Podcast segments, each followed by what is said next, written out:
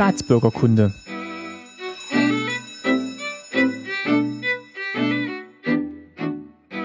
Folge 18, schönen guten Tag. Mein Name ist Martin Fischer und ich freue mich, dass ihr wieder zuhört bei Staatsbürgerkunde.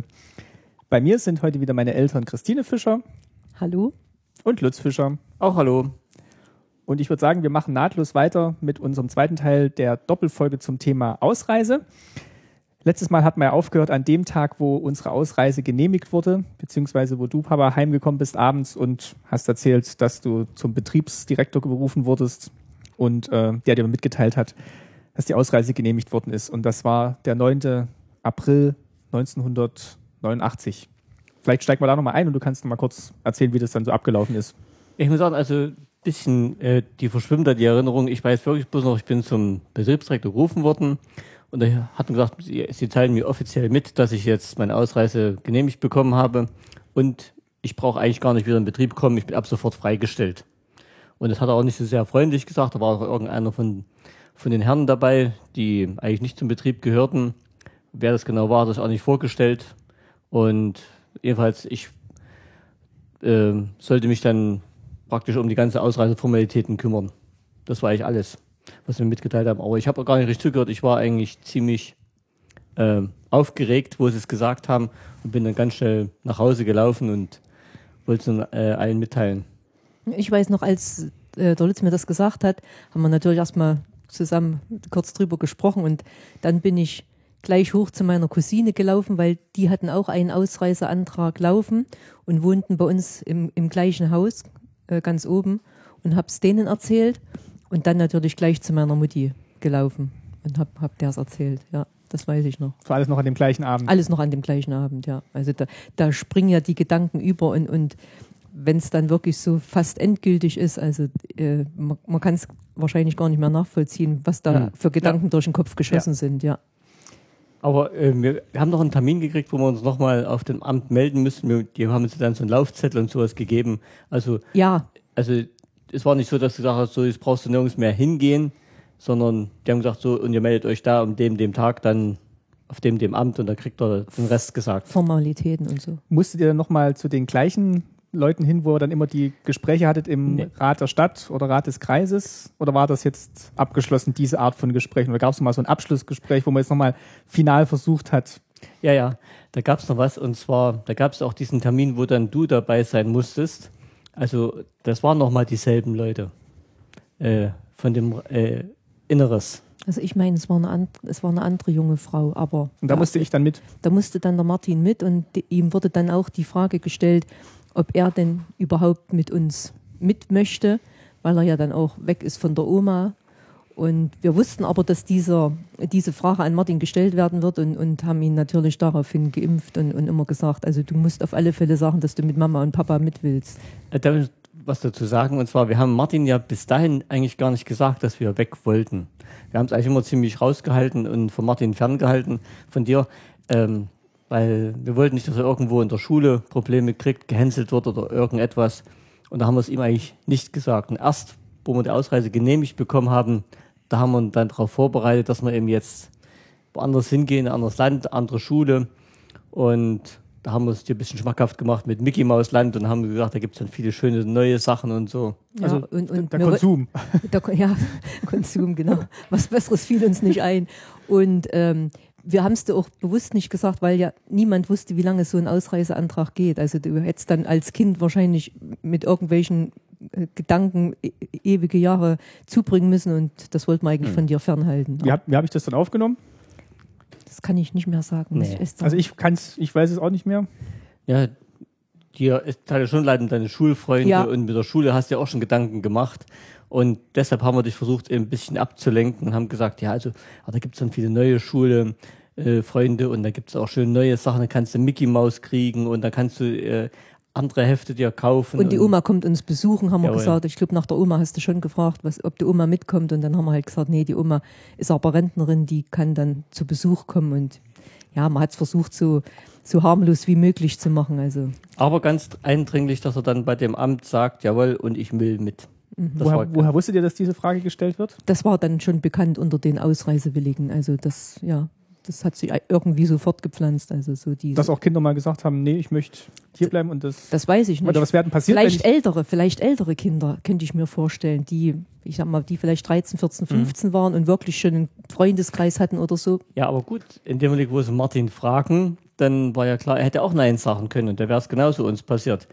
Und wir wussten zum Beispiel auch von Karls oder so, die waren ja ein paar Wochen vor uns weg. Und die wurden ja genauso gefragt, die Kinder. Ja, also wir wussten, dass diese Frage Ja. Wir wussten das. Was, was passiert wäre, wenn du Nein gesagt hättest, kann ich nicht sagen. Den Fall können wir eigentlich nicht sagen, Nee, weil den kennen wir eigentlich gar nicht. Aber wäre es schon möglich gewesen, dass man dann das Kind den Eltern wegnimmt? Ja, damit reiche ich fest. Das Hätte, hätte passieren gemacht. können, dass sie gesagt hätten, so, sie können ausreisen und ihr Kind bleibt halt hier. Obwohl jetzt ein Kind im Alter von sieben, acht, neun Jahren vielleicht noch gar nicht Ja, ja. die Tragweite seiner äh, Antwort da So. überblicken kann. Ja, das war ja das. Aber man hat es dann so ausgelegt. Oder hätte es dann so auslegen können. Ja. Ja, denke Eig schon. eigentlich bist du ja in, in dem Alter noch gar nicht, wie, wie heißt das, rechts äh, Mündig. mündig oder so, aber ja, man hat es halt trotzdem gemacht. Gut, man wollte vielleicht auch ausschließen, dass wirklich ein Kind gegen seinen absoluten Willen, weil wie gesagt, ich kann mir vorstellen, ein Teenager hat vielleicht nicht eingesehen, war vielleicht auch schon von Eltern ein bisschen entfernter als jetzt ein acht- oder neunjähriges Kind und, und wollte halt absolut vielleicht nicht mit den Eltern mit. Gell? Also das, das gab es bestimmt. Vielleicht haben die dann im Vorfeld andere Regelungen getroffen. Gut, aber die konnten natürlich auch nicht übersehen, was ihre Antwort da auslöst. Also was, das, Nee. was dann Ja. aus ihnen Nee. wird. Also Nee, also wie gesagt, da, aber da können wir jetzt kein Beispiel sagen. Okay. Kann, kann ich. war das, das ein- war das einzige Inhalt von diesem Gespräch oder gab es dann nochmal, Nee, nee, das wurde nochmal ins. Gewissen geredet?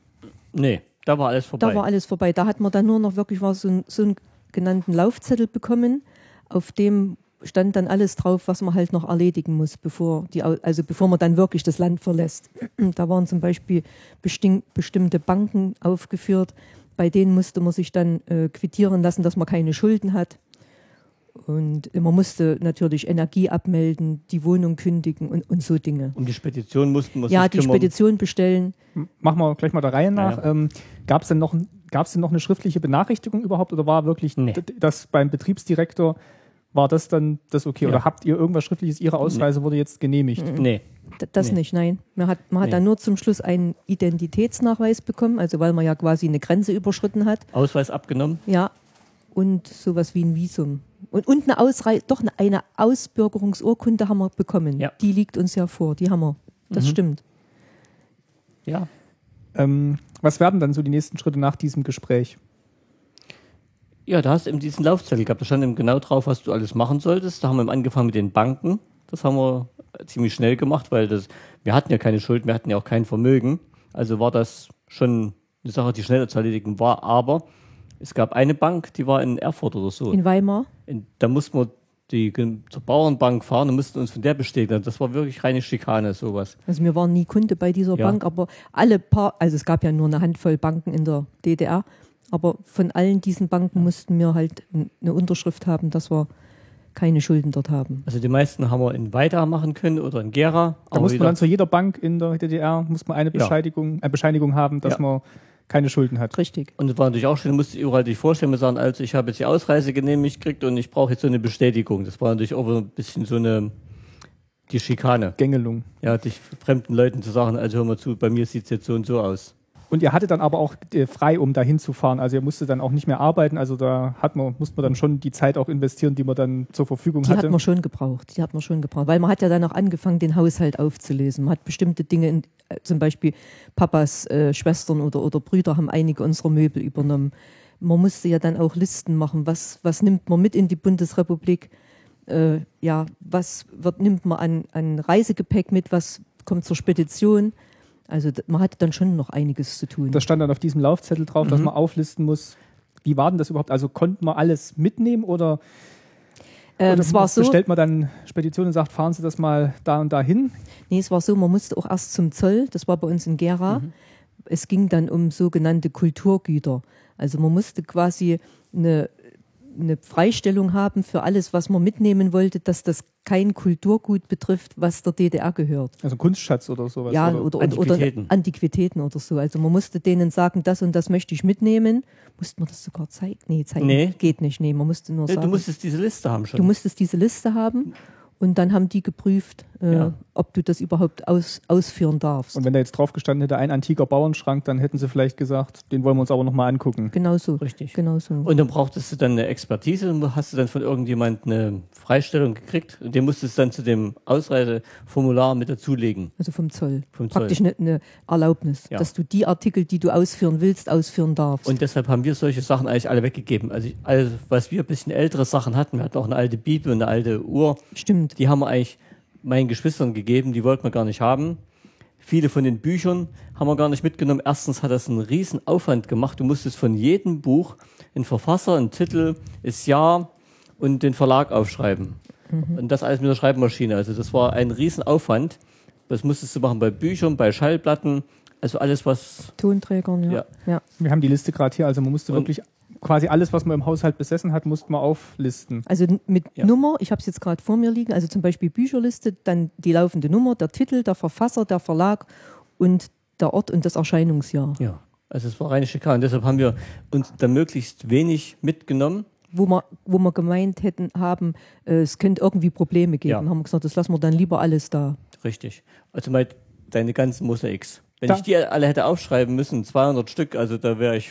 Ja, das weiß ich, die habe ich noch einem Schulfreund geschenkt. Also da vielleicht nochmal Mosaik, ähm, Staatsbürgerkunde Folge 3, da spreche ich ja mit äh, ja, dem künstlerischen Leiter vom Mosaik. Aber da hatten wir wirklich alle Bände der neuen Serie Von den Comics. von ja. den Comics und die habe ich dann einem Schulfreund geschenkt. das war lustig, wie der da mit den beiden Beuteln, der hat so, haben wir auch so, so zwei Einkaufstaschen gegeben und die waren ja schwer, die Dinger, 200 Stück. Ist er mit den zwei Einkaufstaschen dann ganz freudestrahlend weggelaufen.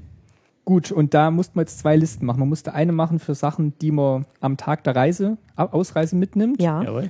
Und die anderen Sachen, da konnten wir jetzt aber nicht eine Spedition kommen lassen und sagen, Nee. fahren Sie das mal hin, weil man hat ja noch keine Adresse in, in der Regel. Beziehungsweise, woher wusstet ihr denn, wie es denn nach diesem Ausreisetag weitergeht? Hattet, hat man da schon Kontakt mit deiner Tante hier oder? Also im Vorfeld hatte ja meine Mutti gefragt, äh, ihre Schwester, ob wir vorübergehend bei ihr wohnen können, wenn wir dann diesen Ausreiseantrag endlich haben. Per Brief hat sie das gemacht. Äh, Mu- die Oma war ja mehrmals bei der Tante Ursel. Also die war ja schon Rentnerin und durfte reisen. Da haben sie schon. Und da haben die darüber gesprochen. also auch in den zwei Jahren durfte sie noch reisen, wo, Ja, ja. wo, der, Aus, wo der Ausreiseantrag lief. bei Rentnern gab es da keine Beschränkungen, weil, ja, ich sag mal so, die haben ja Rente bekommen. Also wenn, wenn die jetzt bei ihrer Schwester geblieben wäre, wäre das kein, nicht schlimm gewesen für den Staat. Für den Staat. Ja, ja.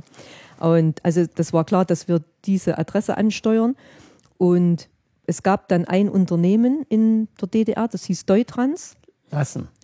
Lassen war dann hier die, der Name. Es hieß Deutrans und äh, da konnte man einen Antrag stellen äh, für Überführung bestimmter äh, Umzugssachen. Und da musste man angeben, wie viel Kubikmeter, laufende Meter haben die das genannt. Wir konnten es gar nicht einschätzen, wie viel das eigentlich wird, was wir da brauchen. Und da haben wir uns auf die Erfahrung von denen, die vor uns das schon gemacht haben, verlassen und haben gesagt, ja, du brauchst für so und so viel Meter. Und die wollten äh, quasi gen mh, genehmigt haben oder, oder befürwortet, nee, wie, wie soll ich jetzt sagen? Die Versichert haben. versichert haben, Entschuldigung, die wollten versichert haben, äh, dass sie dieses Geld, was dieser Transport kosten wird, in Westmark bekommen. Also, aber, aber nach dem Transport dann. Also, also wenn der, der Transport kam ja erst, als wir dann schon hier waren Mhm. Diese Kosten haben sie dann in Westmark bekommen. Und die wollten sie gleich haben, die sind gekommen und wollten gleich noch, ehe sie ausgeladen haben, wollten sie gleich das Geld haben und sagte, oh, äh, wir laden nicht aus, bevor wir nicht diese 2000 Mark haben. was haben denn Leute gemacht, die jetzt noch keine Adresse hatten, ähm, wo sie dann im Westen gelandet wären? Wurde das dann auch einfach mal abgeholt und eingelagert, bis die dann Nachricht gegeben hätten, so wir wohnen jetzt hier und dann fahrt uns das mal zu? Ja, so, so war es. Also, aber, aber da mussten sie sich selber drum kümmern. Es gab ein paar, die haben sich dann irgendwo Container gemietet und Ja. haben dann die ganzen Sachen da reingetan und da, wurden, und da blieben die ein halbes Jahr oder ein Jahr da drin. oder eine Garage. Aber bei uns war es abzusehen, dass wir, wir hatten eine, einen Anlaufpunkt und, da, Okay. und da war unsere Wohnung dann versiegelt und da war bloß noch das drin, was wir wirklich mitnehmen wollten. Alles andere haben wir vorher verschenkt, weggegeben, da war bloß noch das drin und schon ein bisschen zusammengeschlagen, ein bisschen aufbereitet, damit man das gleich ausladen kann. Und ich hatte dann meinen Bruder bestimmt als denjenigen, der praktisch mit dem Zoll dann in diese Wohnung geht, also in unsere Wohnung, und das alles abnimmt.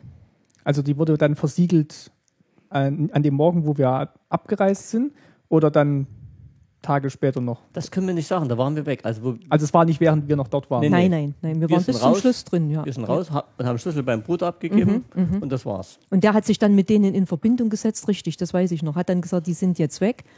Und dann haben wir halt immer mal nachgefragt, wie sieht's denn aus? Das hat dann aber auch noch mal sechs oder sieben Wochen gedauert, bis dann wirklich dieser Transport kam. Und so, stand, so lange stand die Wohnung leer mit den Sachen noch drin. Ja. Ja, wir hatten dann noch Miete bezahlt. Ich, ich weiß jetzt nicht für wie lange. Ein oder zwei Monate Ja, gut, oder es so. war nicht viel. Ja, es war ja nicht viel Geld. 60 Euro, 60 Mark. Ja. Und ja, so lange standen die Möbel da drin. Wie viel, damit wir es vielleicht mal ein bisschen zeitlich einordnen können, wie viel Zeit lag denn zwischen Bekanntgabe, also zwischen dem 9.4. und dem eigentlichen Ausreisetag? Wann war der Ausreisetag? Der Ausreisetag war der 17. Mai 89, also sechs Wochen circa. Sechs Wochen später. Und Ja. in der Zeit mussten dann diese Gänge zu den Banken, Ja. diese Listenerstellung, das Visum einholen, das musste dann alles da gemacht werden. Aber äh, dieser Zeitraum von der Bekanntgabe bis zum, äh, bis zum Ausreisen, das war total unterschiedlich. Bei manchen waren es sechs Wochen, manchen vier Wochen, manche wollten sie ganz schnell raushaben. Waren es drei Tage? Uns haben sie ein bisschen länger warten lassen. Uns ging zum Ende dann so vielleicht gar ein bisschen das Geld aus. Wir wussten nicht mehr, wie wir noch uns die letzten Tage über Wasser halten sollten, wenn wir die Schwiegereltern nicht gehabt hätten. Also das haben die ganz willkürlich gemacht. Du hast erst wirklich ein paar Tage vorher, zwei, drei Tage vorher erfahren, an dem Tag raus. Aber Geld für die Miete hattet ihr noch. Ja, ja, nee. Also ich weiß noch, ich weiß es noch zufällig. Ich hatte dann wirklich zum Schluss noch 130 Mark übrig und die habe ich meinem Bruder gegeben, weil wir konnten ja mit dem Ostmark im, im Westen nichts mehr anfangen. Wir durften auch gar kein Geld mitnehmen. Wir Wir, durften durften kein Westgeld mitnehmen und durften auch kein Ostgeld mitnehmen. Wir mussten ohne ein Pfennig Geld, mussten wir den Zug besteigen. Keine Währung. Keine Ja. Währung. Ähm, habt ihr dann in dieser Zeit, beziehungsweise dieses Datum habt ihr, hast du genannt bekommen, als, als du zum Betriebsdirektor gerufen Nee, wurdest? welches Datum? Wann Wann, aus- wann der Ausreisetag Nein, ist? nein, nein, Nein. nein. Du hast dort ab sofort Ausreise nach ist genehmigt. Irgendwann erfahrt ihr, wann ihr fahren dürft und müsst. Und das habt ihr dann wie erfahren? Da mussten wir dann nochmal runter. Ja. Da mussten wir dann nochmal runter. Da haben wir dann diese Urkunden bekommen, diese Ausbürgerungsurkunden, Und diese Reise, diese, diese Visa. Identitätsbescheinigung Ja, da. ja. Könnten wir jetzt nochmal nachgucken, wann die ausgestellt sind. Dann, also das war dann das Datum, wo wir nochmal runter mussten zum Rat des Kreises. Und da wird einem gesagt, an dem Tag besorgen Sie sich mal ein Ticket oder bestellen sich mal ein Auto, wie Sie dann, wie Sie dann wegkommen oder wie, wie läuft denn das? Das haben die, das, das, Das war denen egal. Das war denen egal. Also wir haben dann einen äh, Schulkamerad von mir gehabt, der hatte sich dann bereit erklärt, ähm, die, also uns zum, zum Zug nach Gera zu fahren. Wir sind ja damals über in Gera losgefahren, über Gerstungen Mhm. Richtung Gießen. Das war auch noch was, sowas. Ja, Wie der da uns hingefahren hat und wir ausgestiegen sind, haben wir nochmal Tschüss gesagt. Also also ich glaube, da, da ging es jedem irgendwo äh, an die Nieren. Da kommen wir jetzt gleich noch dazu zum eigentlichen Tag der Ausreise. Ihr musstet euch ja wahrscheinlich dann auch in dieser Zeit äh, von vielen Leuten verabschieden. Also sei es jetzt Familie oder Freunde oder ich von meinen Schulfreunden. Wisst ihr dann noch, wie ihr das gemacht habt? Habt ihr da, seid ihr einfach da hingegangen oder habt ihr da nochmal ein großes Fest gefeiert? Wie, wie war denn das? Weil, weil beim letzten Mal erzählt habt, da gab es welche, die haben halt ein Abschiedsfest gefeiert. Karls haben ein großes Abschiedsfest gemacht. Ja, ja, also da waren die ganze Ausreisetruppe, die wir da dann waren, nochmal zusammen und da haben sie ein großes Fest gemacht und haben sie Hallo und wir sehen uns dann drüben wieder und wir haben es eigentlich ganz ruhig und still gemacht. Wir haben uns für jeden Einzelnen selber verabschiedet, haben gesagt, Deine also, Eltern waren noch mal da. ja, also wir haben, wir haben kein großes Fest gemacht. Wir sind im Stillen heimlich. Ja, heimlich nicht, aber, aber ja, also. Aber habt auch keinen vergessen oder Nee, nee. nee, glaube ich nicht. dass nee. dann irgendwie im Zug saß und denkt, ach, meinem, ja, von meinem Bruder von, und meiner Schwägerin und so, frei, freilich hat man sich da verabschiedet, aber ich glaube, meinem Bruder war es da auch ein bisschen schwer ums Herz. Und, und ich glaube, wem es auch ganz schwer gefallen ist, das hat mein Bruder mir dann später erzählt, das war dein Cousin, der Frank. Der war ja damals erst sechs Jahre alt und, oder sieben. Und der hat wohl lange geweint abends und hat, hat dich vermisst als Spielkamerad sozusagen, weil wir haben ja wirklich dicht beieinander gewohnt und man hat sich ja fast täglich gesehen. Also dem fiel es wohl sehr, sehr schwer. Und, und meine Familie würde ich sagen, also die, ja, die haben es ja gesehen, da, möglichst schnell weg. Also dem war es ja gar nicht so unrecht. Zum einigen. Gut, bei deinen Eltern möchte ich es vielleicht so nicht sagen. Für, Naja, für die war es bestimmt auch ein Verlust oder so. Gell? Ja, Geschwister kann ich jetzt nicht beurteilen. ich weiß noch, ich hatte, glaube ich, dann zu der Zeit immer das Milchgeld kassiert in der Schule. Aha. Und da musste ich noch irgendjemandem die Kasse übergeben. Das weiß ich noch, das war so am, am, am letzten Abend oder vorletzten Abend, dass ich dann nochmal durch die AWG gelaufen bin und denen die Kasse gegeben habe. Wow. Glaube ich, weiß ich noch. Wow. Ähm, das Visum haben wir jetzt gerade nicht gefunden, aber ich glaube, wir haben vorhin geguckt. Ähm, das war zwei Tage vorher, wurde das ausgestellt, bevor der eigentliche Ausreisetag war. Das ist dieses kleine Heftchen gewesen. Das muss da, da mit dabei sein. Und, und die äh, Urkunde zur Entlassung aus der Staatsbürgerschaft ist ausgestellt am 8.5.1989.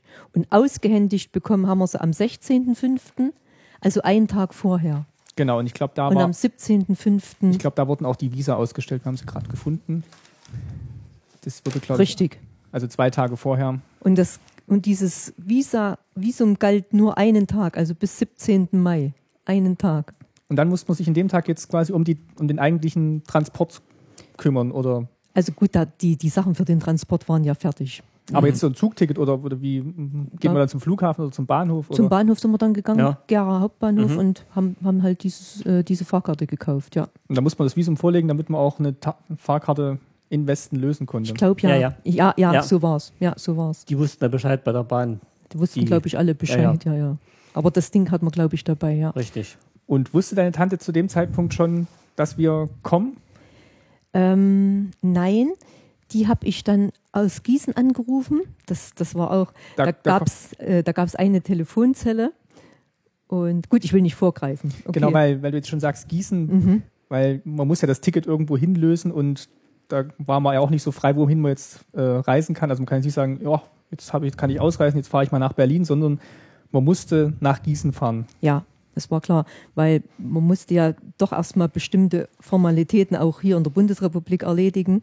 Und das war dann halt dort zentralisiert. Da, gab- da gab es das zentrale Aufnahmelager Gießen. Mhm.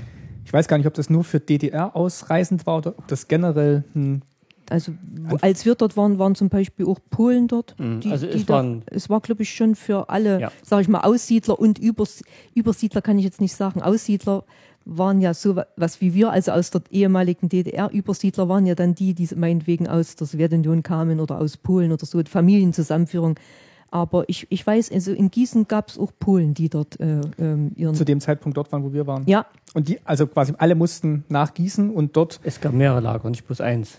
Gießen war eins zentrales, aber es gab noch eins im Norden, glaube ich. Aber das war auf jeden Fall von uns das Ja, ja. nächste. Und ich, ich meine, das kommt auch öfter vor in der Literatur. Also ich könnte mir sogar vorstellen, dass es das einzige das war, war. glaube ich, das Einzige. Das war das Zentrale, ja. Und da löst man dann den, das Zugticket hin. Ja, Gut, dann kommen wir mal vielleicht zum eigentlichen Tag der Abreise oder zum Vorabend der Abreise. Was, was macht man denn da so? Also man hat jetzt diese Listen ausgefüllt, man hat sich vom Zoll bestätigen lassen, dass das, was mitgeht, kein, kein Staatsgut mehr ist. Man hat die Liste ausgefüllt für die Spedition und hat denen schon alles übermittelt. Und dann sitzt man da jetzt am, am letzten Abend da oder war, waren wir dann noch bei der Oma oder was, Ja, haben, wir da, was haben wir da gemacht? Ich glaube, mein Bruder war abends noch mal da, meine, meine Schwägerin, die Oma war noch mal da.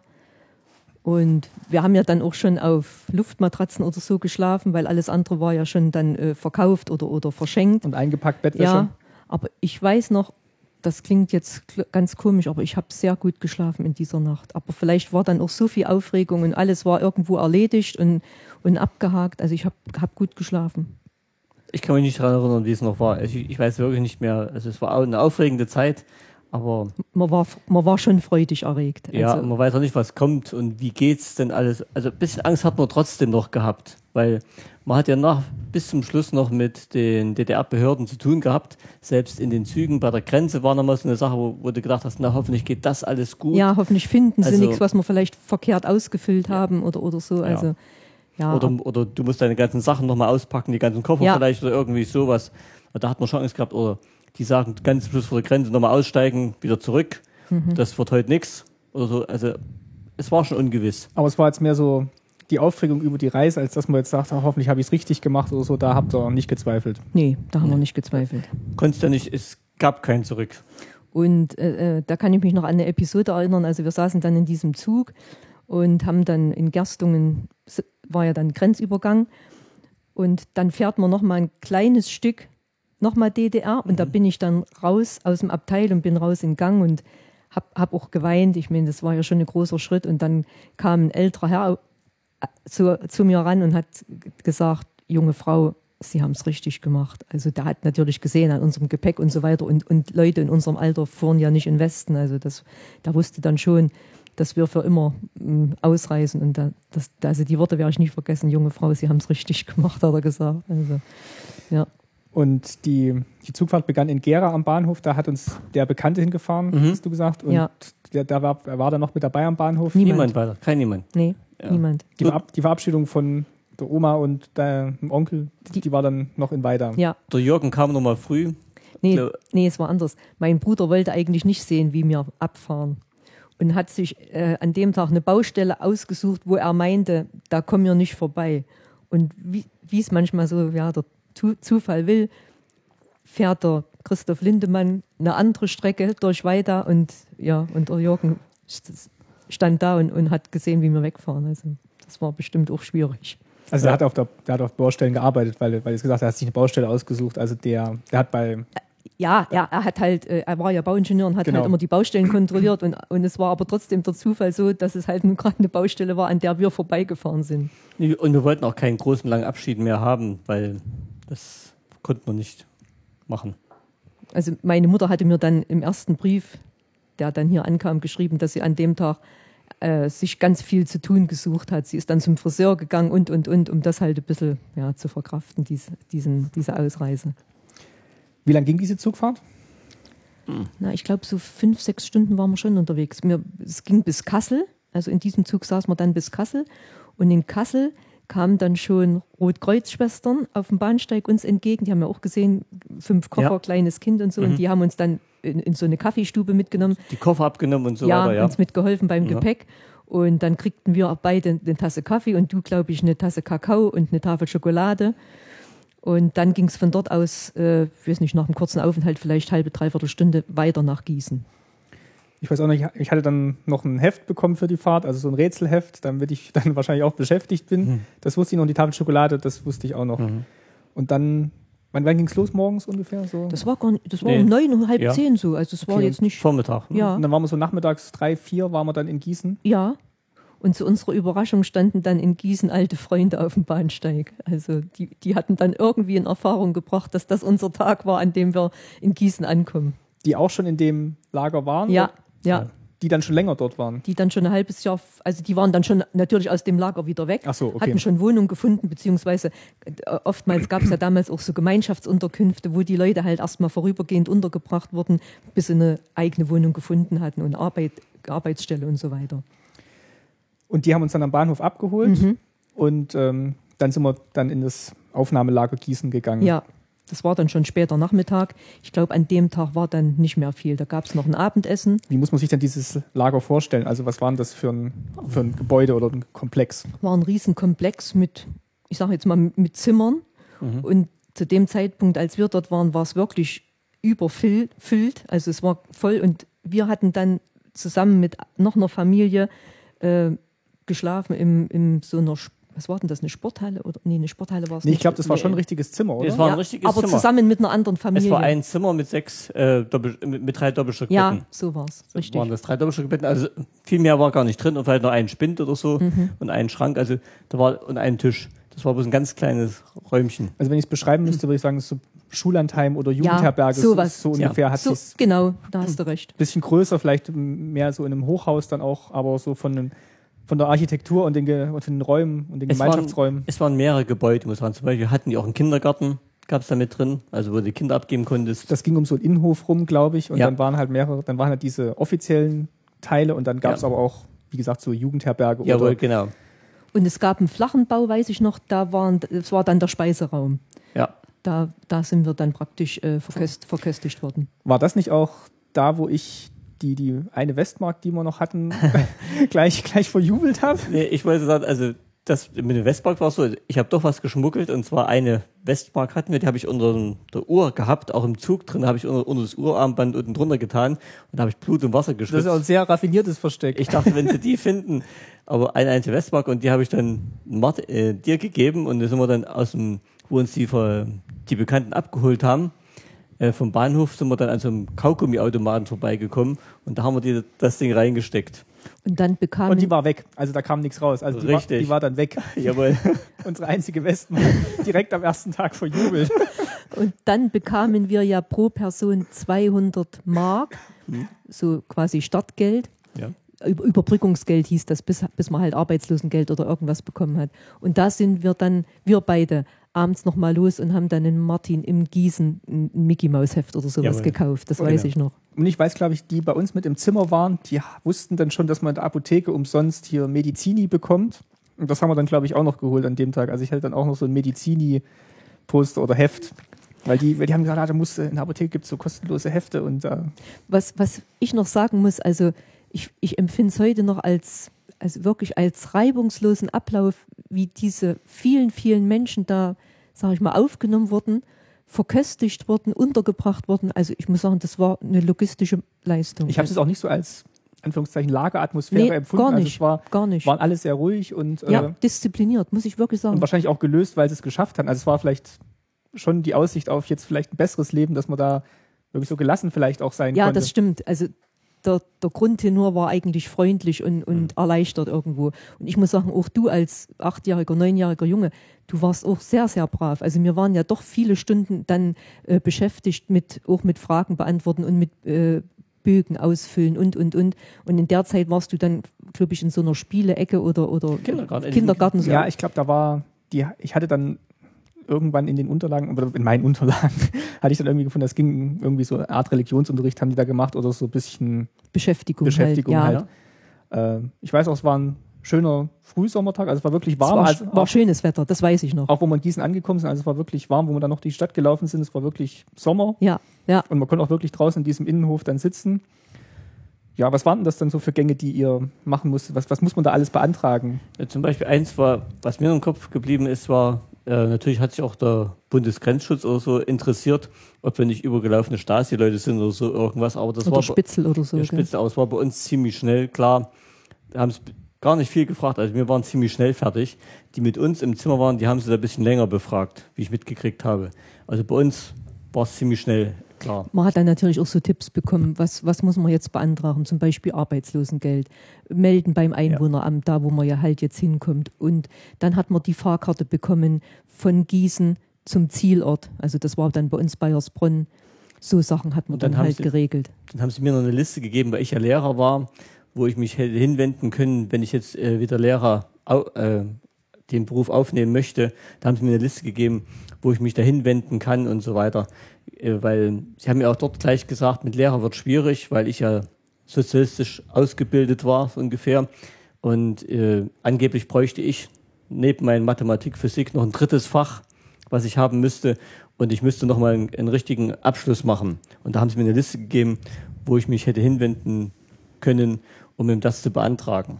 Ah, Und dann muss ich noch sagen, da wir ja eine Adresse hatten, wo, wo wir hingehen, brauchten sie sich ja bei uns jetzt nicht um Wohnung oder so kümmern. Und deshalb waren wir auch in zwei Tagen durch Ja. in diesem Lager. Ich glaube, es war nur eine Nacht, die wir dort waren, oder? Zwei Nächte. Zwei Nächte. Zwei Nächte. Und weil du gerade sagst, zwei Nächte, also in der ersten Nacht, da kann ich mich auch noch gut erinnern, da habe ich dann schon sehr, sehr viel geweint. Also es war dann doch irgendwo endgültig, man wusste, bestimmte Leute siehst du jetzt erstmal jahrelang nicht wieder, zum Beispiel mein Bruder oder, oder ja, gut, bei meiner Mutter wusste Dachten wir halt, zu dem Zeitpunkt. da dachten wir zu dem Zeitpunkt richtig. Also da war ich schon völlig aufgelöst. Ich glaube, in der Nacht, in der ersten Nacht habe ich überhaupt nicht geschlafen. Also Gut, in das Sechsbettzimmer ist auch nicht es so war dann unruhig, ruhig. es war schon unruhig, Ja. klar, auf den Gängen und so. Man hat immer mal, klar, Türen klappen gehört und so weiter. Also, ja, da, da kam dann, glaube ich, so die Endgültigkeit schon irgendwo durch. Ja. Und ansonsten sind die klassischen Sachen, die man dann halt bekommt, Aufenthaltsgenehmigung, Arbeitserlaubnis oder kriegt man dann auch einen neuen Pass dann gleich schon da in dem. Das musste Nee. man alles erst beantragen, Ja, Also es waren wirklich nur so vorübergehende Unterlagen, damit man, damit man weiter. damit man erfasst war, sag ich mal. Und dann bekamen wir noch, wie, ach, die, mit der Fahrkarte habe ich schon gesagt, genau. Wie war es denn bei Leuten, die jetzt kein Ziel hatten? Wurden die dann auch in Deutschland weitervermittelt oder konnte man sich dann wünschen, wohin man wollte? Oder ja, wurde das dann so gleichmäßig auf die Bundesländer verteilt? Sie konnten Wünsche abgeben, wo sie gern hin wollten, ob sie nach Bayern wollten oder mehr in Norden oder mehr in, ins Ruhrgebiet oder so. Und dann, aber sie konnten nicht genau sagen, ich will in die Stadt oder so. Das konnten sie, glaube ich, nicht. Und es wurde ein bisschen gesteuert, wirklich, wo gab es Arbeitsplätze Richtig. und wo gab es Ja. Wohnraum. ja, Aber Also- jetzt nicht, dass man gleich mit dem Arbeitsplatz dorthin gegangen ist, sondern man wusste, ah, da. gab es auch. Es gab auch, die, die haben auch zum Beispiel gleich schon Listen gehabt, wo die gesagt haben, die, die Großfirmen suchen die, die Leute. Und da haben die dir gleich, da haben die dir gleich so eine äh, Adresse gegeben und ich hätte es hinwenden können. Also die haben dich auch gleich vermittelt, wenn es ging. Das haben sie auch gemacht. Also es Also- wurde schon ein bisschen gesteuert. Also du konntest jetzt nicht sagen, ich will nach München. Also, Das ging man nicht. konnte sagen, ich, ich will nach Bayern und dann hat man Ja. halt geschaut, welche Region in Bayern hat, hat denn äh, Kapazitäten oder so. Also zum Beispiel meine Cousine, die sind halt äh, wirklich in Bayern gelandet, weil es auch deren Wunsch war. Aber es wurde schon ein bisschen gesteuert. Musste ja auch, weil viele mussten ja doch erst nochmal in ein Aufnahmelager oder so. Und da musste man ja auch gucken, wer hat jetzt noch Kapazitäten, um Leute aufzunehmen. Gut, also nach diesem zweiten, nach dieser zweiten Nacht war dann alles geregelt und da wir das Ziel hatten, konnten wir dann in den Zug steigen, beziehungsweise haben wir dann die Fahrkarte, die haben wir dann bezahlt bekommen, oder? Die haben wir noch bezahlt bekommen, richtig. Weil die von der DDR nach Gießen, die musste du selber kaufen. ja, Und die von Gießen dann nach Bayersbronn, die wurde dann bezahlt. Inzwischen hast du gesagt, habt ihr dann auch angerufen bei, Ja. bei deiner Tante, dass die weiß, dass wir kommen. Dass oder wir war, kommen. War, war die denn vorbereitet oder musste die dann noch? also die, die wusste schon, dass wir den Ausreiseantrag genehmigt bekommen haben. Ich glaube, die Oma war sogar kurz vorher noch mal zu Besuch bei ihr. Aber das genaue Datum mit Anrufen, das war ja nicht so einfach. Also wir haben dann von Gießen aus, die hatten da eine Telefonzelle und da konnte man kurz die Verwandten anrufen und dann war das aber ein Erdgespräch. Also man musste fragen, übernimmst du jetzt die Kosten? Und dann haben die uns quasi zurückgerufen in dieser Zelle. Und da stand natürlich, weiß ich noch, eine ganz schöne Schlange immer davor. Gell? Und dann haben wir uns quasi angemeldet bei der Tante Ursel und haben gesagt, also morgen äh, dann und dann kommen wir mit, Mit dem- Zug. dem Zug. Ja, mit dem und dem Zug sind wir dann in, in äh, Bayersbronn.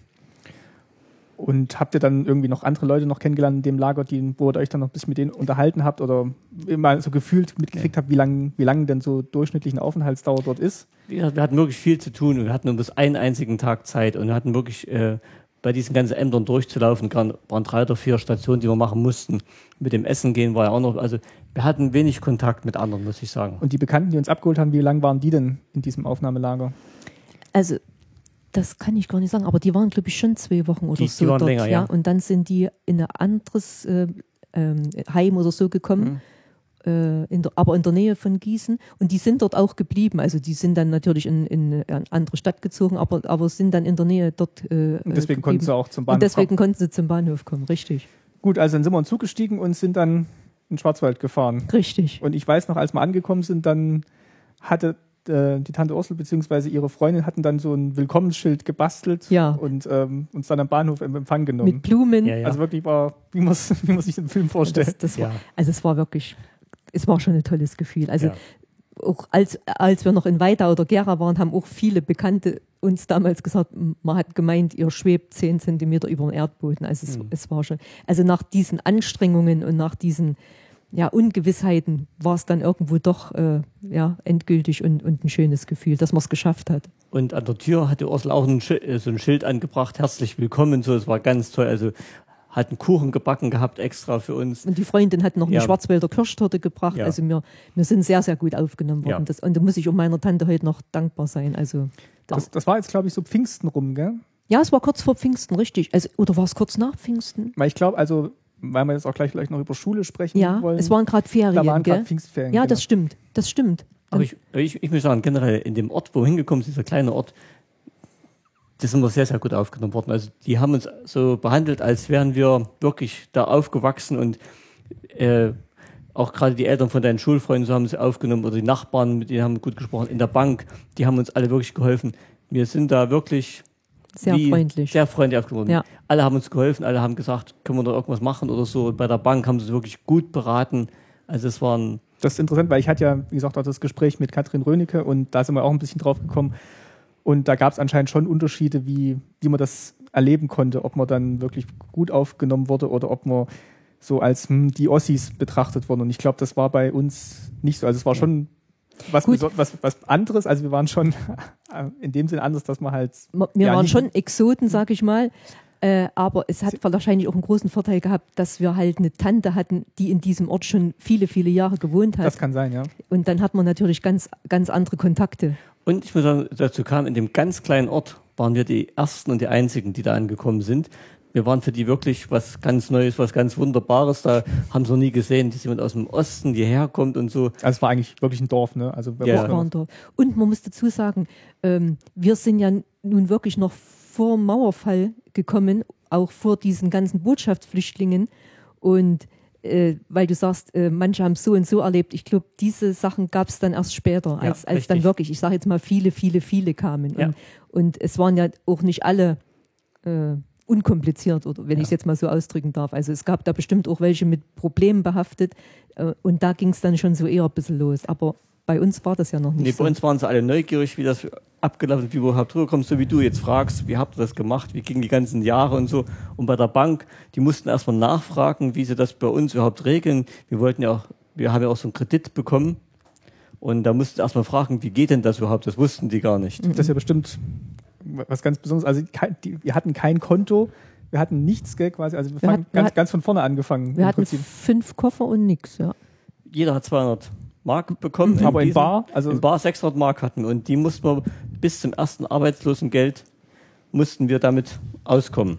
Also damit mussten wir einteilen. Und ich muss dazu sagen, das Geld hat aber gerade so gereicht, weil wir mussten jeden äh, Bus bezahlen und der war nicht billig und so. Wir mussten oft aufs Amt, wir mussten da beantragen, dort beantragen, mussten immer rumfahren, wir mussten den Personalausweis be bezahlen und so weiter. Verwaltungsgebühren. Ja, also wir hatten schon, das Geld hat gerade so gereicht, muss ich sagen. Ja, so nach 14 Tagen kam ja dann aber die erste Arbeitslosengeldzahlung. Also man musste natürlich auch jetzt hier in Freudenstadt äh, zum Arbeitsamt gehen, sich arbeitslos melden erstmal.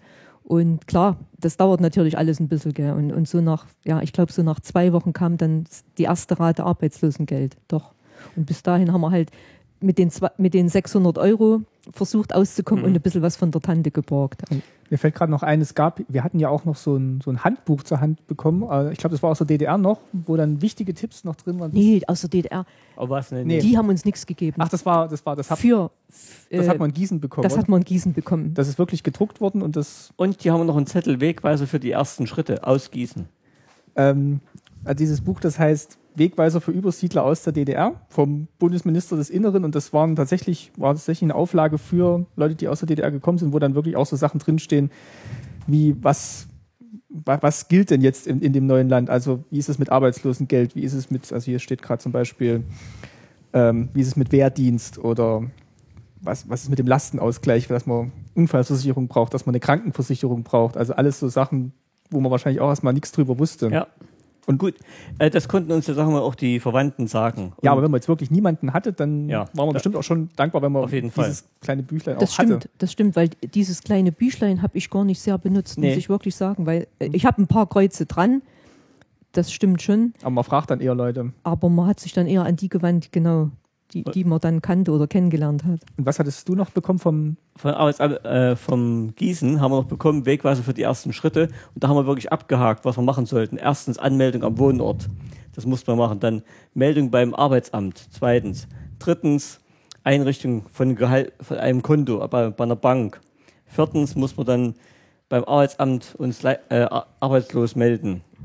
Und dann noch die, beim Landratsamt melden, beantragen, Personalausweis, das stand alles auf diesem Zettel hier drauf. Aber die meisten Tipps und wirklich, die am meisten geholfen haben und die uns auch mitgenommen haben, waren die Verwandten und die Bekannten von, von der Tante.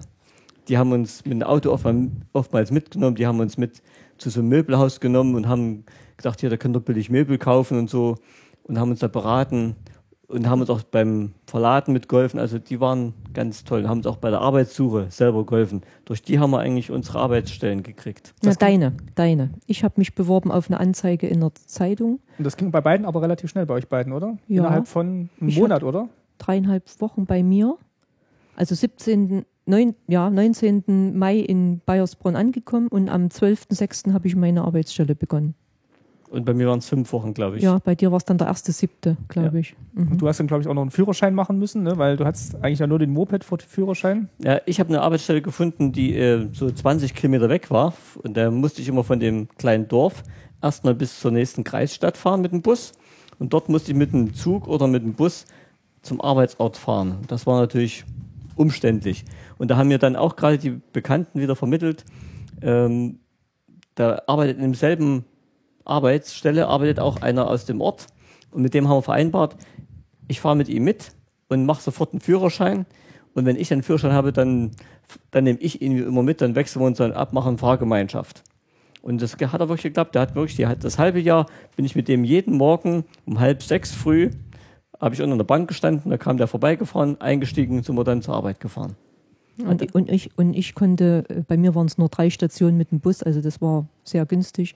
Ich habe dann im tollen Hotel angefangen zu arbeiten und ähm, das Einstellungsgespräch damals, das ging auch weniger um meine Person, sag ich mal. Also die waren auch ganz sehr interessiert, wie sind wir denn jetzt hierher gekommen und das, das also die waren sehr interessiert, wie läuft denn sowas ab? Äh, übersiedeln aus der DDR in die Bundesrepublik.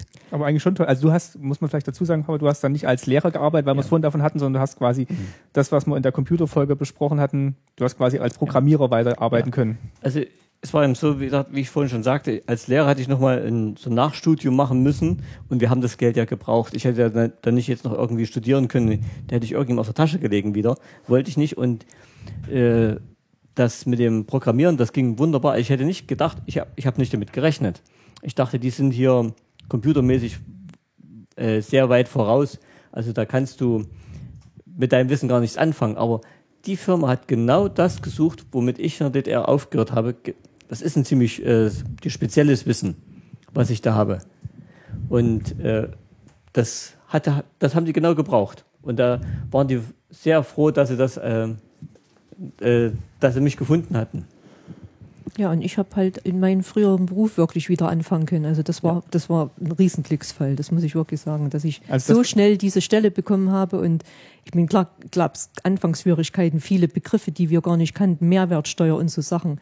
Äh, da musste man sich einfach. Äh, also kaufmännischer Beruf. Kaufmännischer Beruf, ja, und, und dass ich da wirklich was gefunden habe in so kurzer Zeit, also das, das war ein Riesenglücksfall. Also ja, das war auch, ganz toll. Auch bei mir, wie gesagt, dann haben wir echt Glück gehabt, dass ja. wir uns so schnell Arbeit gefunden ja. haben. Und nebenher hast du noch Führerschein gemacht. Ja. Und ein Auto muss man auch noch kaufen. Das haben wir uns gleich angemeldet, muss sagen, mit dem Führerschein. Und das war ziemlich hart, weil ich wollte es möglichst schnell haben. Ich wollte ja nicht dem anderen zu sehr auf, ähm, auf der Pelle liegen und muss sagen, nehme ich mit und so.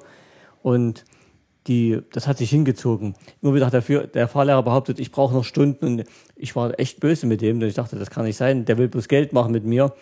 Aber dann habe ich dann doch ziemlich zügig geschafft. Also doch, du hast schnell gemacht ja. eigentlich. Ich glaube, im Oktober hattest du dann den Führerschein. Also ja, ja trotzdem im, vier, vier Monate, oder? Ja, im Juli angefangen ja. oder so. Und dann hast du, glaube ich, auch mal einen Fahr Fahrlehrer gewechselt. Ja, ja, eben. da war ich im Böse. Ja. Das war so eine Gemeinschaft von Fahrlehrern, der hatten mehrere Filialen gehabt. Und da war ich der Meinung, der Fahrlehrer, der lässt mich bloß hängen. Und da habe ich mich bei dem Eigentümer beschwert hat, ich will das woanders weitermachen und haben sie auch gewechselt, aber habe trotzdem noch ein paar Stunden machen müssen. Also es ging trotzdem nicht schneller. Klar, ich sag mal, so viel Geld hat man ja auch nicht, dass man sagen ja. könnte, äh, kommt jetzt auf fünf Stunden nicht an oder so. Aber war ja auch teuer. Am Ende ging mhm. doch alles gut. Also im Oktober hattest du dann den Führerschein. Ja. Und beim Autokauf haben uns, glaube ich, auch Bekannte von der Tante Ursel beraten, nee. oder? Nee, das, das waren wieder andere Bekannte. Also das waren Leute, die früher auch in Weida gewohnt haben. Ah, okay. Ja, die lebten in Horb und die haben uns dann beim Autokauf ein bisschen mitgeholfen, weil da, Ach, da stimmt, waren wir ja, ja, ja, genau, da waren wir ja nun wirklich völlig unbedarft und, und die haben uns da ein bisschen geholfen, was kannst du kaufen und so. Und das war dann unser erstes Auto, der Opel. Und da haben wir auch Glück gehabt, gerade so im Oktober war dann diese ganze, dass sie die Grenzen fast geöffnet haben. Vierteljahr später hättest du kein Auto mehr gekriegt. Stimmt. Wir Stimmt. haben noch ganz günstig ein Opel bekommen für 1000 Nee, 10.000 Mark. Für 10.000 Mark. Ja, aber, der, aber da hatte nur 1500 Kilometer oder so gefahren oder 3000. Also 30.000 30 hat er gehabt. Oh, ja, 30.000 Kilometer hat er gefahren. Also es war ein ganz günstiges Schnäppchen, also und der war auch gut. Mhm. Haben wir lange gehabt. Ganz stolz. Ja, wir waren ganz stolz und haben uns gefreut. Vielleicht noch ein Punkt, ich hatte vorhin gesagt, wir sind in Pfingstferien gekommen und ähm, ich war jetzt, in welcher Klasse war ich? In der dritten. In der dritten. In der dritten. Und ähm, ich musste dann auch weiter zur Schule gehen. Wie lief denn das ab? Mussten wir dann auch. wir haben dich dann, also die, das, wie gesagt, das war ja ein kleiner Ort, das Obertal, wo wir gelebt haben. Und die Tante rief dann den Lehrer an, den Direktor dieser Grundschule. kannten sich ja alle. Ja, kannten sich ja alle, waren ja alle per Du und hat halt gesagt, ich habe da jetzt ein, ein Kind, äh, den, den, müssen wir anmelden. Und dann kam der, glaube ich, ja, auch gleich, da, obwohl vorbei. Ferien waren. Und dann sind wir mit dir halt in die Schule hochgelaufen. Und also, ich muss dazu sagen, das war echt die, das nächste Haus nach dem Haus ja. unserer Tante. Also ich konnte über den Zaun klettern und dann war ich quasi auf dem Schulhof also, sozusagen. Also, ja. also der Start war wirklich eigentlich schön. Und die Schule war echt ein, da, da habe ich mich amüsiert als Lehrer. 40 Kinder waren das ja bloß, drei Lehrer waren das, glaube ich, bloß, der Schuldirektor und, und richtig Pause und alles, das gab es nicht so geregelt, das war alles ein bisschen locker. Also ich habe als Lehrer gedacht, das kann doch gar nicht wahr sein, sowas als Schule. Weil ich glaube, ich habe es auch in der Folge mit Katrin Röniger erzählt, also ich für mich war es dann schon so ein bisschen Kulturschock und ich habe mich dann auch, glaube ich, ein bisschen schwer getan. Also wirklich ja. von diesem disziplinierten Schulunterricht zu diesem dann doch eher also selbst für westdeutsche Verhältnisse, sehr lockeren Schulunterricht ohne feste Schulzeiten und ja. ohne ja, Festen ähm, Plan. und ohne festen, ja nicht Plan, aber das wirklich so in, fließend ineinander übergehende Unterricht und heute ist schönes Wetter, heute gehen wir Fußball spielen. Also ich glaube, ich, Und zum Lehrer du sagen. ja, zum Lehrer du sagen und ich, ich hatte auch, glaube ich, ein bisschen mehr Vorwissen schon durch die, die Auf jeden Fall, das kann man, kann man hier so sagen. Auf und da habe ich mich schon schwer getan und äh, war auch nicht immer so aufmerksam und bin dann auch ermahnt worden. Also es war schon für mich Kulturschock. Plus hinzu kam, ähm, ich habe wirklich in der ersten Woche keinen verstanden äh, durch diesen schwäbischen Dialekt. Also ich stand auf diesem Schulhof, die haben auf mich eingeredet. Ich, also ich habe wirklich kein Wort verstanden. Das kam dann erst so ein paar Tage. du, das wusste ich gar nicht. Also im Unterricht ging es, aber im Paus auf dem Pausenhof habe ich, hab ich nichts verstanden. Also das ist mir, ja, das, Ja. das ist mir jetzt gar nicht mehr geläufig, aber, aber ich meine, ich kann das verstehen, uns ging es ja ähnlich. Also wir hatten einen Handwerker, wir haben ja dann bei meiner Tante unten äh, die äh, Einliegerwohnung bezogen Ja, und haben dann ein paar äh, äh, Renovierungsmaßnahmen gemacht. Und der Plattenleger, weiß ich noch, mit dem konnte sich nur die Tante Ursel unterhalten. Ja. Wir haben den nicht verstanden. Ja, also es richtig. war, also es sowas von schwäbisch, muss ich jetzt mal sagen. Ja. Das war unverständlich. Also da kann ich jetzt dich äh, verstehen, dass du natürlich auch Schwierigkeiten hattest, freilich. Aber zur Schulzeit will ich mal sagen, äh, was ich auch so toll fand, die Aufnahme. Der Martin, die haben dann gleich am Anfang so einen Schulausflug gemacht. Ich hatte noch frei, weil ich ja fünf Wochen bis zur Arbeitsaufnahme hatte. Und da bin ich, da habe ich diesen Schulausflug mitgemacht mit dem Rad. Da haben die dir, weil du kein Rad hattest, ein Rad von der Schule geborgt und dir hat so ein kleines BMX-Rad gefallen. Das fandst du ganz toll, weil sowas gab es in DDR ja gar nicht. Haben wir höchstens mal in DDR diesen Film gesehen, BMX-Bande. Genau, hatte ich ja mit dem Erik in der Kinofolge drüber Ja. gesprochen, dass das gerade, das war glaube ich auch so in den 80ern und Ende 80er, Ja. wo der gerade rauskam, Ja. BMX-Bande. Und hast immer in, in, in der Schulpausen hast du mit diesem BMX-Rad rumgefahren, wo dann dieser Ausflug sein soll, diese Radtour, wolltest du unbedingt mit diesem Rad fahren. Und hat der Lehrer dir auch geborgt für das, für die Radtour und ich bin auch mitgefahren, aber das ging ziemlich den, den Berg hoch, also wie du mit dem kleinen Rad auf den Berg hochgefahren bist, da habe ich mich immer Ja, gewundert. überhaupt schon mal Rad mit Gangschaltung war ja schon was ganz Besonderes und äh, wir sind auf den Ruhestein gefahren, also es ist hier dann so ja, ein bisschen der Hausberg auch mit von, von Bayersbronn und da geht schon steil hoch und haben Oh ja, ja. dort übernachtet auf der Bergwachthütte. Ja, aber das BMX-Rad hat, ke- hat keine Gangschaltung gehabt. Das hat keine Gangschaltung Nee. gehabt, nee, aber Aber, aber ein Rad hast du doch geschenkt bekommen vom das Lehrer. war dann, das war dann, nee, nee, nee, das war, das BMX-Rad war geborgt. Richtig, Und, das durfte er, er immer nehmen, auch dann in der Freizeit. Er durfte es auch hinterher benutzen. und später haben wir dann ein anderes Rad Ach, geschenkt. dann haben wir eins von Quelle gekauft. Genau. Gelb-Rot. genau. Oh, und da haben wir noch Fotos, da warst du ganz glücklich. Aber das, ja, BMX-Rad, das, war, fand ich eigentlich toll, weil die dann auch so Bodenwellen hatten noch. Ja. Und ähm, ja, also, also ich- weiß auch noch, weil ihr vorhin gesagt hattet, dass wir dann auch Bekannte hatten, die die Eltern von Schulfreunden waren. Also gab es dann, glaube ich, auch in der ersten, einer der ersten Pausen gab es ein bisschen Rangelei und äh, ich bin dann irgendwie, glaube ich, gefallen oder so. Aber ist aber nichts passiert und äh, die Eltern waren dann, glaube ich, haben sich dann, glaube ich, entschuldigt für Ja. ihren Sohn und so haben wir uns dann kennengelernt oder so. Ja. Also es der war, Jogginganzug war, glaube ich, kaputt. ja, genau, oder da, da ist irgend irgendwas, sowas. irgendein ja. Kleidungsstück kaputt gegangen, Ja, ja. genau. Und dann, aber das war dann auch einer mit der besten Freunde, die ich dann während der Grundschulzeit hatte. Richtig. Kann ich mich auch noch dran erinnern. Und äh, ja, also das war dann dritte Klasse und dann war Die vierte Klasse noch, ja. vierte Klasse noch und dann war es eigentlich da auch schon rum. Aber es war eigentlich dann doch eine rückblickend so echt eine schöne Zeit, weil es war wirklich Gemütlich. ja so eine ganz andere Art von Unterricht und ich muss sagen, ich musste ich jetzt mich auch nicht mehr so sehr anstrengen, da den ganzen Stoff mitzukriegen. Also ich habe es dann, also ich fand es dann auch wirklich schön dann in dieser in dieser kleinen Schule. Mhm. Und es war wirklich auch so, ja, übersch Familiär. überschaubar und äh, ich fand den Ort wirklich schön. Da gab es Schwimmbad, also ein Freibad gab es da. Oh ja, und, das war sehr schön. und wir sind dann mit der Schule, haben wir auch noch eine Petition gemacht, dass dieses Freibad erhalten wurde im Laufe der Zeit. Also es war wirklich eine schöne kleine Gemeinschaft. Kleinen Tante-Emma-Laden gab es da oder zwei. Ja. Kleine Bank, kleine Post. Also es war, Hinterm Haus gleich ein Rodelberg. ja, es war, war wirklich sehr überschaubar. Nee, der Stadt für uns war wirklich, also War ideal. war wirklich gut. Wir haben nicht gleich in so einer Großstadt angefangen, haben in einer Kleinstadt angefangen, wo, wir gut aufgenommen wurden. Und wir waren nicht anonym, gell? Ja. Also das muss man schon wir sind sagen. richtig gut aufgenommen worden. Ja. So, Jetzt kamen ja irgendwann auch noch die Möbel, müssen wir vielleicht noch dazu sagen. Ne? Also irgendwann, So sechs Wochen nach, ja, also wir haben am Anfang haben wir gewohnt bei der ähm, Tante im Gästezimmer. in der, Doch, im Doch, Gästezimmer. ja, mhm. Und die hat sie dann so ein Bett aufgestellt gehabt in so einem ähm, ehemaligen Büro. ehemaligen Büro. Und da hast du deine Sachen drin gehabt. Aber, und dann ein bisschen später, nach sechs Wochen ungefähr, kam dann diese Spedition und hat unsere Möbel gebracht. Und die haben wir dann, da da durften wir unten die Einliegerwohnung beziehen. Und da haben wir dann unsere Möbel da reingestellt und dann, Und dann haben wir nur noch die Küche gekauft. Die haben Ja. wir dann hier gekauft. War da noch alles dabei bei den Möbeln? Ja, oder? es war alles da. Ja. Also das muss ich sagen. alles intakt und alles alles, intakt, alles in Ordnung. Das, Mhm. das, das ging wirklich gut. Und wir haben heute Nachmittag noch mal kurz vor, vor dieser Aufnahme gesagt, also es war eine gute Entscheidung, wirklich ein paar Dinge mitzunehmen. Also wir hatten ein paar Möbel, wir hatten Bettwäsche, äh, Handtücher und alles sowas, Besteck, Geschirr. Also wir mussten nicht alles gleich Mhm. kaufen und das war eigentlich gut so. Farbfernseher hatten wir. ja, ein Farbfernseher hat man. Also We Westfernsehen. Da haben wir aufgepasst. Da haben wir damals gekauft, dass der gleich beide äh, die PAL und P, wie hieß das? PAL und Seekam, ja. dass er beide Signale aufnehmen konnte. Hab, haben wir damals aufgepasst, immer gekauft haben. Mhm. Weil wir schon wussten, wir brauchen den später. Nee, ich denke mal, für 2000 Mark, was diese Spedition gekostet hat, hätte man diesen ganzen Einrichtungsgegenstände nicht kaufen können. Und das, das war eigentlich ganz gut so, wie Ja. wir das gemacht haben. Klar hat man sich nach und nach dann irgendwann doch äh, von diesen Dingen getrennt und, und andere Möbel gekauft, aber wir hatten es eine ganze Weile, Ja, und richtig, unsere ne? Sachen. Aber zurückblickend glaube ich, also ich, wenn ich jetzt nochmal wirklich mir das vor Augen führe, ich habe mich, glaube ich, dann schon auch wohl gefühlt. Also ich, ich weiß nicht, ob, ob ich dann irgendwann mal jemanden vermisst habe oder die Oma vermisst habe oder so. Ja, die kam ja ziemlich, ziemlich äh, dauert nicht Die lange, kam dann im Sommer zu. Besuch. Die oder? kamen zu Besuch, du warst dann auch in Sommerferien mal bei ihr.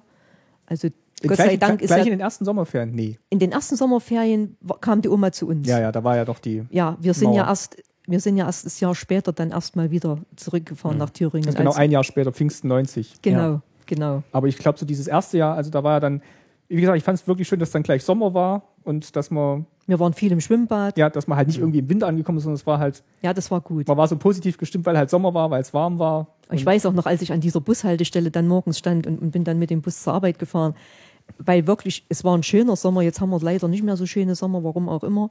Aber das war ein schöner Sommer und ja, ich, das klingt jetzt ein bisschen verklärt, aber wenn man dann äh, die Wolken gesehen hat und die Sonne, wie sie aufging und, und es, es war eben alles schön. Es war alles neu, es war alles gepflegt und es war einfach ein tolles Gefühl. Aber trotzdem waren wir überall ein bisschen so Exoten. Überall haben sie uns ein bisschen angestaunt und über, wir sind immer oftmals in so ein Fettnäpfchen getreten, Christine und ich. Christine zum Beispiel hat mit der Joggingpassage, äh, wusste nicht, was das ist. Und ich habe immer auf Arbeit gesagt, wir müssen eine Beratung machen. Und da haben sie mich belehrt, es gibt keine Beratung. Klar, das sind die Wort, der Wortschatz war natürlich ein anderer oder kollektiv, haben wir dann Kollektiv manchmal gesagt. So, und so. Brigade und solche Ja. Sachen. Also da, Also ich und ich musste. Ja, ja. Ja, aber ich glaube, es war, es ist jetzt nicht, nee, dass, dass man da jetzt ausgegrenzt wurde, deswegen Nee, man nee. wurde Nee. vielleicht ein bisschen belächelt. belächelt, aber ja, ja, es war was man hat Neues. sich jetzt nicht irgendwie, ähm, also dass, dass man jetzt irgendwie abfällig behandelt Nee. wurde oder, oder Nee. angesehen kann ich, wurde. können, Gar nicht. können wir beide jetzt wirklich nicht sagen. Nee. Gut, du hattest eine Kollegin, die war ein bisschen komisch. Aber unsere Nachbarn zum Beispiel in Obertal, also das sind ja Ganz Freundschaften, die, die heute noch existieren. Richtig. Gleich zum, zum äh, Grillabend eingeladen Mhm. und also wirklich, mir ist, also wir hatten einen guten Start, das muss man so sagen. Und das waren jetzt auch, ja, wirklich ganz, ganz normale Leute. Ja. Und ähm, vielleicht war es tatsächlich auch eine gute Zeit, um halt im Westen zu starten, wo man dann wirklich auch so langsam das alles lernen kann. Ich glaube, Das stimmt. gut, heute weiß man auch immer mehr, aber ich glaube, heute ist es auch wirklich kompliziert, auf was man alles achten muss, wo man all- überall Anträge stellen kann, was man, was man machen kann. Und man muss sich nochmal hier gesondert versichern und man muss sich nochmal da gesondert versichern. Ja, ich glaube, bei das euch ist komplizierter geworden. gab es zum Beispiel auch das mit der Berufsunfähigkeitsversicherung nicht. Das, da gab es, glaube ich, weniger zu beachten, wenn man irgendwo neu, Das stimmt. Wir hatten, wenn, man, dann, wenn man das Land gekommen ist. wir hatten dann eine Krankenversicherung und wir hatten eine Hausratversicherung und gut, und gut war's. Gell? Aber trotzdem, wir haben ganz zu Anfang den Versicherungsvertreter herbestellt und haben wir gleich erstmal alle möglichen Versicherungen abgeschlossen. Wir haben eine Mietschutzversicherung gehabt, wir haben eine Auto, äh, die Rechtsschutzversicherung gehabt. das kam später. Ja, auf jeden Fall, wir haben für alles Versicherungen gehabt, also weil wir, weil wir eben da ein bisschen unsicher waren und nicht wussten, was braucht man hier eigentlich wirklich alles. Aber im Prinzip ging es dann doch relativ reibungslos. Gell? Au- Ja. Auto, Führerschein, Arbeit und so startet Ja. man dann. Muss man so sagen. mit, mit, so sagen. mit wirklich eigentlich nichts, gell? also den paar Koffern, die man am Anfang Mit hatte. fünf Koffern sind wir gekommen, ja. Fünf Koffer haben wir gehabt. Fünf Koffer und ein Kind. Ja. Schon irgendwo mutig, muss ich heute sagen. Als ob ich heute den Mut nochmal hätte, sowas zu starten.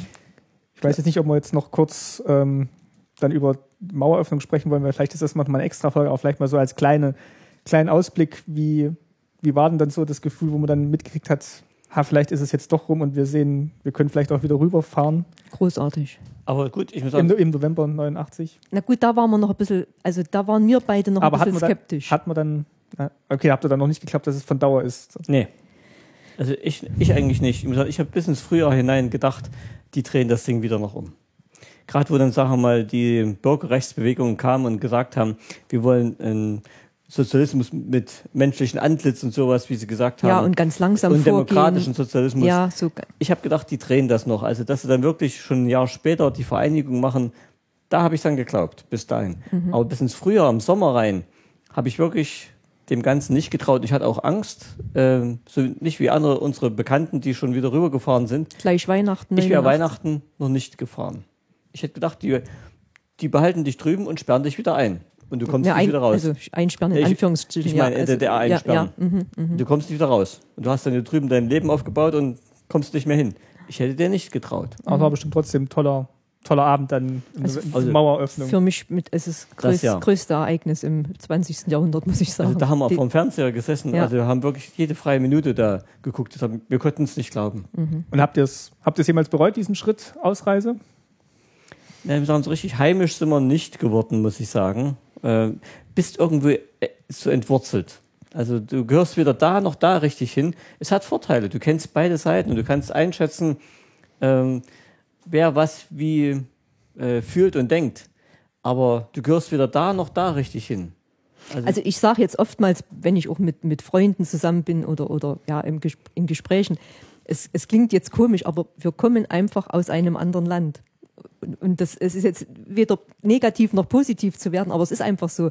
Die Jugend, äh, die Kindheit, die Schulzeit, die ersten Ehejahre und so, die waren halt einfach in einem anderen Land. Und, und das, das merkt man eben heute noch, wenn man halt unseren Dialekt hört oder sächsischen Dialekt oder so, auch hier in Freudenstadt man, man weiß sofort, worüber man spricht. Gut, das mag jetzt bei deiner Generation, Martin, natürlich äh, ganz anders sein. Das ist ganz klar. Gott sei Dank ist es so, gell?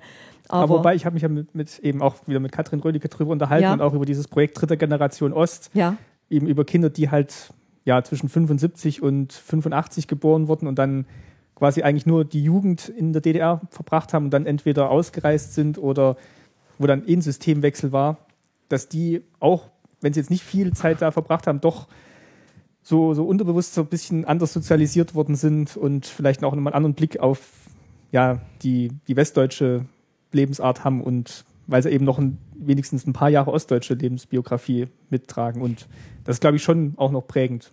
Also würde ich für mich auch noch in Anspruch nehmen, ja zu sagen, und, und ich würde auch sagen, das, das muss man auch behalten. Also man, man kann ja jetzt nicht sagen, äh, ja, was ihr alles erlebt habt oder gemacht habt, äh, das gehört eigentlich gar nicht mehr an die Geschichtsbücher oder so. Nee, das, das kann man eigentlich aber nicht das kommt, glaube ich, auch erst jetzt wieder. Also Ja. so in den In der Aufarbeitung oder in den 90ern, da war wirklich diese Euphorie und jetzt wollen wir äh, Nichts mehr davon hören. Jetzt wollen wir alle in den Westen und jetzt wollen wir alle ähm, Mick- sein. Westbürger sein und Mickey Maus Hefte kaufen und ähm, ich glaube jetzt auch gerade im Zusammenhang mit äh, Finanzkrisen und äh, Kapitalismuskritik, Globalisierungskritik, dass man da vielleicht auch wieder Das stimmt. nachdenkt, dass eben auch dieses System vielleicht auch, auch manche Seiten hat, über dies nachzudenken Ein, ein Beispiel ist, DDR, wir haben uns oft darüber unterhalten auch, da war Konsum nicht die erste Priorität. Es gab ja nicht viel. Du musstest dir oft mit vielen Sachen behelfen. Du hast eben, sag mal, deine Glückseligkeit oder sag mal, das, was dir Freude gemacht hat, woanders hergeholt. Eben aus der Freunde, Familie, irgendwas gemeinsam unternommen und so. Das machen zwar auch die Westbürger, äh, machen sie auch, aber irgendwie anders. Ähm, du hast eben gemerkt, wenn du irgendwas nicht zu kaufen kriegst, na, dann hast du es eben nicht, du brauchst auch nicht alles. Gell? Aber wenn hier irgendwas nicht zu kaufen geht, da fällt ja für manche die Welt zusammen. Ja, vor allem funktioniert ja dieses, funktioniert das System auch darauf, dass Sachen produziert werden und Sachen gekauft und verkauft werden, dass gehandelt wird. Ja, genau. Und ähm, Also das Geld hat jetzt nicht man hat jetzt an der DDR gesehen, dass es anders vielleicht auch nicht funktioniert, weil das System Ja, war halt ja. ein bankrottes Ganz klar. System. Das hat, Ganz das, klar. Das hat, sich, Ganz das klar. hat sich nicht halten können. Aber Aber, aber so wie es wirklich leider jetzt in den paar 20 Jahren, die wir jetzt hier sind, sich entwickelt hat, ist es eigentlich schade. Also es, es Geld steht jetzt wirklich an ganz oberster Stelle. Und wie du schon gesagt hast, durch Finanzkrise und, und, und, rückt das immer mehr in Fokus. Also jeder sieht nur noch, wo kriege ich was ab von diesem Kuchen und ja, wie, Aber ich glaube, dadurch entsteht auch wirklich gerade so eine Art Umdenken, dass man eben merkt, dass das kann auch nicht alles sein. richtig. Ja. Ja, das ist ein- das ist ein guter, guter Schluss, würde ich sagen. Ja, würde ich auch sagen. Ich, ich hoffe, wir haben jetzt nichts vergessen, ähm, aber das wäre jetzt mal so unsere Reise oder unsere Ausreise gewesen. Ja. Zwei Jahre von 87 bis ja, Pfingsten 89, wo wir dann im Westen angekommen sind. Ja. Wanderer zwischen den Welten. Gut, also dann würde ich sagen, machen wir hier Schluss. Wir haben jetzt bestimmt auch Themen angesprochen, die wir noch in folgenden Sendungen thematisieren werden. Also es war jetzt nicht die letzte Sendung, auch wenn es quasi unser Ende mit der DDR war oder darstellt. Aber Staatsbürgerkunde geht weiter und in, in drei Wochen gibt es die nächste Folge. Das war's mit der Folge zur Ausreise. Vielen Dank an euch.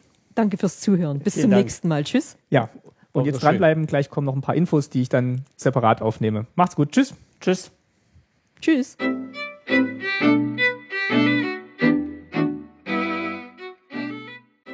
So, da sind wir nochmal. Wenn ihr noch weitere Infos habt oder Fragen an uns zum, zur Ausreise, dann könnt ihr die wie immer gerne in den Kommentaren stellen oder auf Twitter oder auf Facebook, auf Google Plus oder auf app.net. Die ganzen so Social Media Kanäle sind verlinkt auf der Webseite. Ihr könnt aber auch Audioboo nutzen. Das hat ja letztes Mal der Erik gemacht und der hat auch diesmal wieder einen Kommentar eingesandt. Und den würde ich jetzt einfach mal kurz einspielen und dann sprechen wir kurz drüber. Hallo, hier ist der Erik.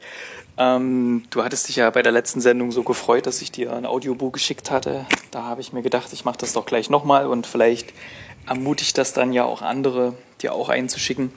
Ähm, ihr hattet über das Thema Ausreise jetzt gesprochen in der aktuellen Sendung 17 und ähm, ja, oder ähm, ich habe, glaube ich, in Erinnerung, dass diejenigen, die einen Ausreiseantrag gestellt haben, da gab es dann auch so ein Zeichen, dass man sich äh, beim Trabi irgendwie an die Antenne, ich glaube, irgendwie ein weißes Bändchen oder sowas gemacht hatte oder irgend sowas, dass man sich gegenseitig erkennt, äh, wer den Antrag gestellt hat oder so.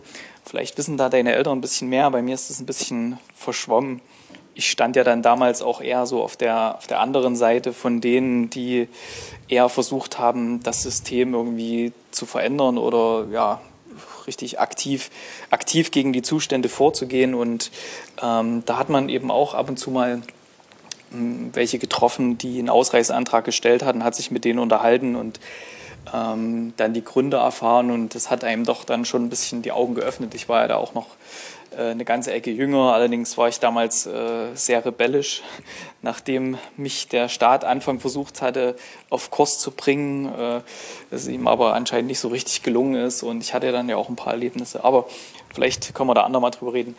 Ähm, wie gesagt, die, die Zeichen, äh, weil deine, deine Mutti hatte, glaube ich, was gesagt von Kerze im Fenster oder so, ich weiß gar nicht, war das auch eins der Zeichen, wo man sich erkennen konnte, ähm, irgendwie gab es da was. Ne? Also die, die einen Antrag gestellt haben, hatten irgendwie ein Zeichen und die, bei denen der genehmigt war, die hatten, glaube ich, auch irgendein Zeichen oder sowas.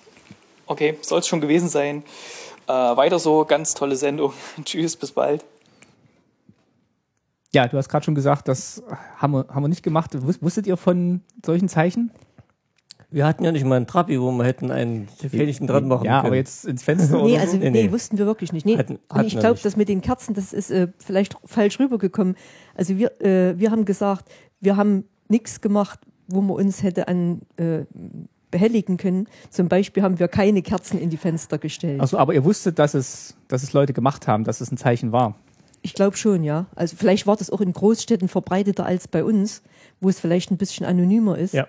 Aber jetzt von so Zeichen am Trabi oder am Auto oder so Also in wüsste unserer, ich jetzt nichts. in unserer kleinen Stadt braucht man sowas gar nicht, weil da hat jeder gewusst, wer diejenigen sind, die ausreisen wollten und wer nicht. Das hat sich ganz schnell rumgesprochen. Also- das stimmt, das stimmt. Das hast du auch dann gemerkt. Okay, aber trotzdem vielen Dank an Erik für den Kommentar. Vielen Dank. Wenn ihr auch einen einschicken wollt via Audioboo, mh, hatte der Erik auch eine gute Idee, dass man den Hashtag jetzt nicht sendungsbezogen macht, sondern ihr markiert einfach bei Audioboo euren Kommentar mit dem Hashtag SBK und dann finde ich den und dann kann ich den hier einspielen. Und wenn ihr ja nicht wollt, dass er gespielt wird, dann sagt es bitte dazu. Aber ja, würde mich freuen oder wir würden uns freuen, wenn ihr ja auch au- ähm, per Audioboo teilnehmt, damit wir euch auch hören können und euch direkt antworten können. Ähm, ihr könnt natürlich auch weiterhin Kommentare oder auch gerne Briefe schreiben. Der Michael, den hatte ich ja in der letzten Sendung schon erwähnt, der hatte mir nochmal geschrieben. Da ging es nochmal um den Rundfunk in der DDR. Und da lese ich mal kurz ein Stück vor aus seinem neuen Brief. Ähm, nochmals möchte ich auf den Rundfunk der DDR eingehen, da mir noch ein Sender eingefallen ist, den man nicht vergessen darf, da er auch das Leben der Menschen in der DDR beeinflusst hat. Es handelt sich um den russischen Militärsender Radio Wolga. Ja, ein russischer Sender, der aber vom Territorium der DDR aus sendete, natürlich auch in deutscher Sprache. Der Sender war für die sowjetischen Streitkräfte in der DDR bestimmt, die mit russischsprachigen Programmen versorgt wurden. So ist anzunehmen, dass die deutschsprachigen Sendungen für die Bürger der DDR bzw. eventuell auch für die Bürger in der BRD bestimmt waren. Ausgestrahlt wurden die Sendungen auf der Langwelle Burg auf 1149 Metern Das entspricht 261 Kilohertz, so wie er hier schreibt. Damit war der Sender europaweit zu hören. Die Station befand sich in Potsdam und konnte ganz offiziell angeschrieben werden.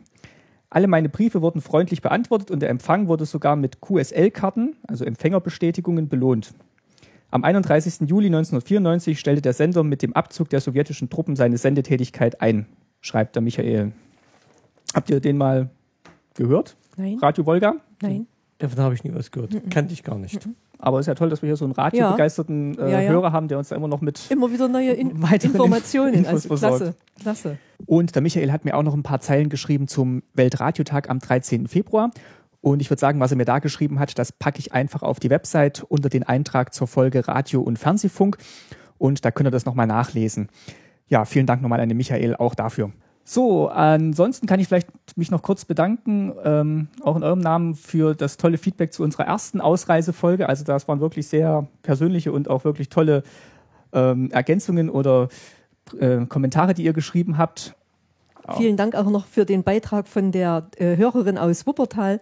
Habe mich sehr über die Zeilen gefreut, äh, dass das so gut ankommt bei, bei den Leuten. Vielen Dank. Ja, nee, also wie gesagt, wenn ihr, da freuen wir uns immer sehr, wenn ihr uns mal wissen lasst, wie euch das gefällt, was wir machen. Und äh, ja, also wirklich ganz toll. Auch nochmal vielen Dank für die Flatter-Klicks. Das freut uns, wie gesagt, auch jeden Monat. Und jetzt muss ich mal kurz gucken, ob ich noch irgendwas Wichtiges vergessen habe. Äh, genau, ja, also ich hatte ja schon erwähnt, Anfang Mai bin ich auf der Republika. Da gilt natürlich nach wie vor der Aufruf, wenn ihr dort auch in Berlin seid, dann meldet euch doch mal vorher und dann gucken wir mal, dass wir da vielleicht ein kleines Treffen zustande kriegen. Wenn euch gefallen hat, was ihr hört oder das weiterempfehlen wollt, dann könnt ihr uns gerne auf iTunes bewerten oder eine Perle in den Podpot werfen. Ansonsten fällt mir jetzt aktuell nichts mehr ein. Und dann würde ich sagen, machen wir jetzt Schluss und in drei Wochen geht's weiter. Bis dann. Tschüss. Bis dann. Tschüss. Tschüss. Thank